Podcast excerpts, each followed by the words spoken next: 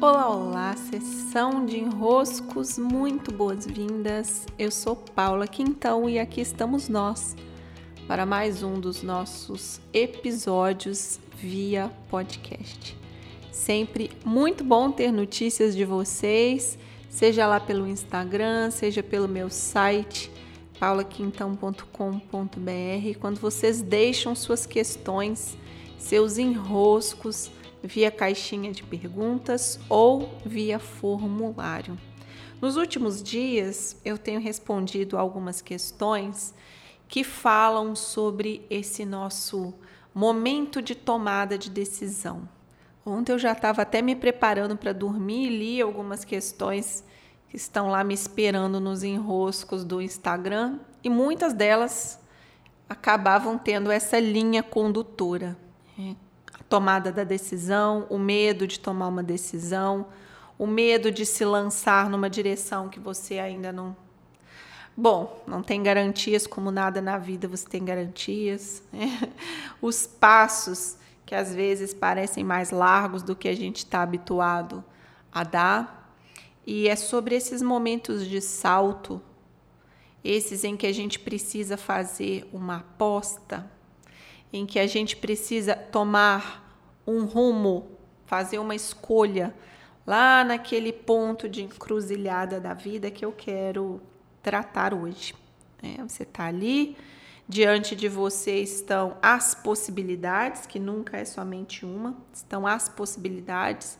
Você olha para o horizonte que é possível enxergar do ponto em que você está, e geralmente quando estamos para dar um salto, para fazer uma escolha mais robusta na nossa vida, entre as tantas possibilidades, aquela se destaca, nos convida e diz: será que você quer vir por essa porta? será que você quer vir por esse caminho? E é claro, né, nós não temos garantia de nada. Não tem como a gente fazer um cálculo que nos diga: ó, oh, esse caminho aqui, minha filha, pode ir por ele porque está garantido, risco zero. Não é bem assim que é o nosso acordo com a vida. Né? O nosso acordo ele passa por uma vivência da experiência e ao mesmo tempo um aprendizado graças à experiência, somando recursos, como eu falei no episódio de ontem, sempre somando recursos. Mas naquele ponto do mapa em que temos que escolher, nosso papel é reunir os elementos que temos dentro de nós, não somente a nossa listinha de prós e contras, porque essa não costuma nos ajudar tanto assim, mas principalmente aqueles elementos de uma inteligência mais sutil que nos dizem vai, vai nesse caminho. É algo em nós que se mobiliza para ir nesse caminho.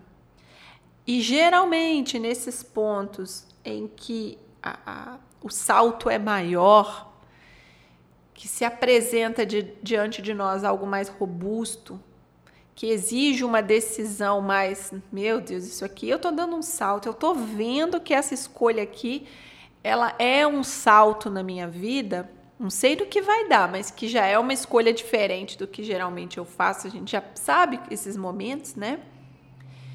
É preciso ir com toda a confiança que há no nosso ser e saber que estamos dando um salto. Saber que é um momento específico de salto. O que, que caracteriza o salto? Não é um passo a passo comum. Então imagina que a gente está numa trilha, e isso é muito comum quando estamos em trilha, e há algum obstáculo. Pode ser um buraco, pode ser uma poça, pode ser até mesmo um abismo. Mas fato é que você vai precisar não dar um passo comum ali, mas dar um salto. Então você se prepara, você calcula mais ou menos e você faz o um movimento, que é um movimento específico para aquele trecho de caminho. Esse momento do salto, ele cria uma adrenalina, ele cria uma atmosfera diferente, ele cons acaba concentrando mais da sua atenção e você mobiliza suas forças para fazer um movimento com precisão. E pronto, você saltou, você conseguiu.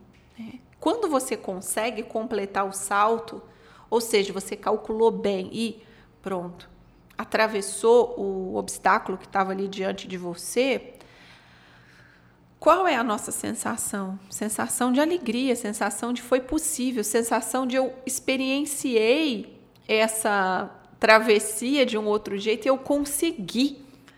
Tem uma vitória interna, tem uma celebração interna.